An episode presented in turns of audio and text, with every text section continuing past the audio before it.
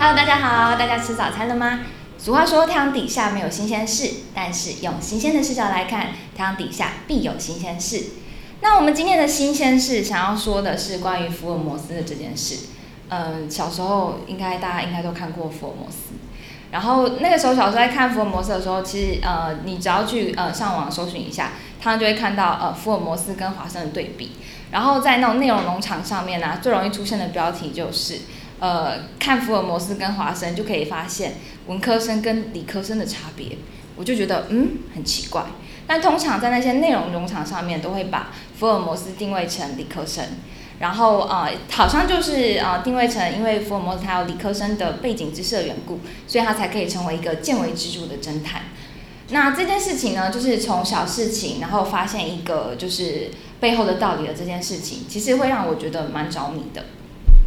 呃，前阵子啊，因为呃在十二月多的时候，我也发生了一件呃发现了一件就是见微知著的事情。然后那呃十二月底的时候，因为我就是在回家的路上。呃，看到了，呃，不对，回家路上就是它是一个夜黑风高的晚上，然后我就骑车回家，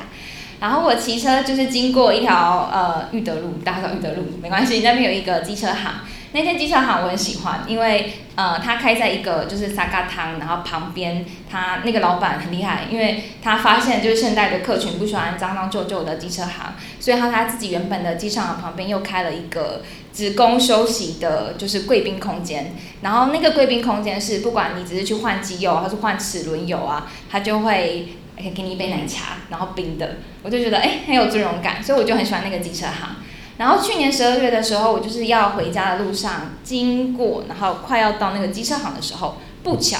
旁边停了一辆红色的车，然后那台轿车它就不巧打开了车门，我就不巧撞上去，然后就呃因为闪避不及，就倒在了就是路上。然后那天我刚加完油，然后就呃那个油箱的汽油就落了一地。我就感觉自己像是倒在汽油堆中的笔耕者，因为我很喜欢写东西。然后呃那天就是啊救护车来啊，然后呃一般的民众就帮我打电话，急呃叫救护车，然后警车这样子。但其实人没有大碍，但就是有做一点，就是有点擦伤，然后汽车呃机车真的是整个摔到了呃那个位置上。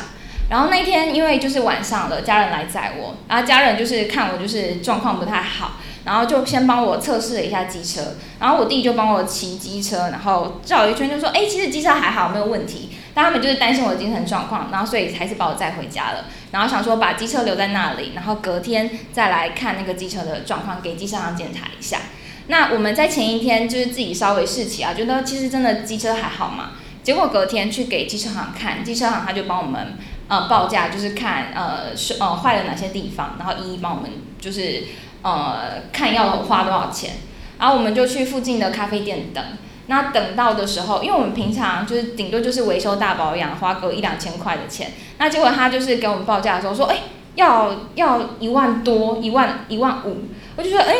有这么贵吗？怎么会这样子？不是看起来没有什么差别吗？那我们就到了现场去。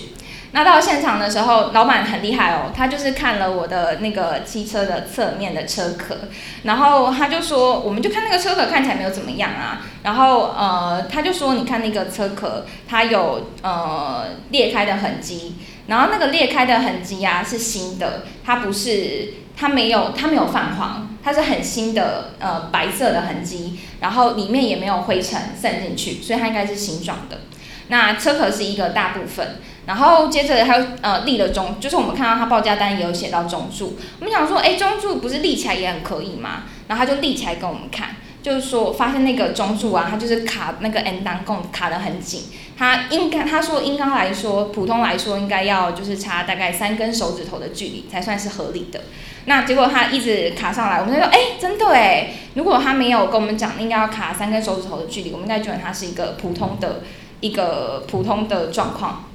然后接着他又说到了龙头的部分，龙头部分就是呃有那个胶痕，应该说那个呃胶它有一点变形的感觉，但他说那个胶啊，我们以为是撞到的，他说那应该不是撞到的，因为看那个胶的变形的感觉，应该是因为骑了很久，所以那个胶因为日晒雨淋的关系它融化了，所以他可以从每一个机车的小细节去推知说这个呃机车的损伤到底是从昨天的事故现场发生的，还是说呃是更久之前发生的。我觉得这个能力就很像福尔摩斯。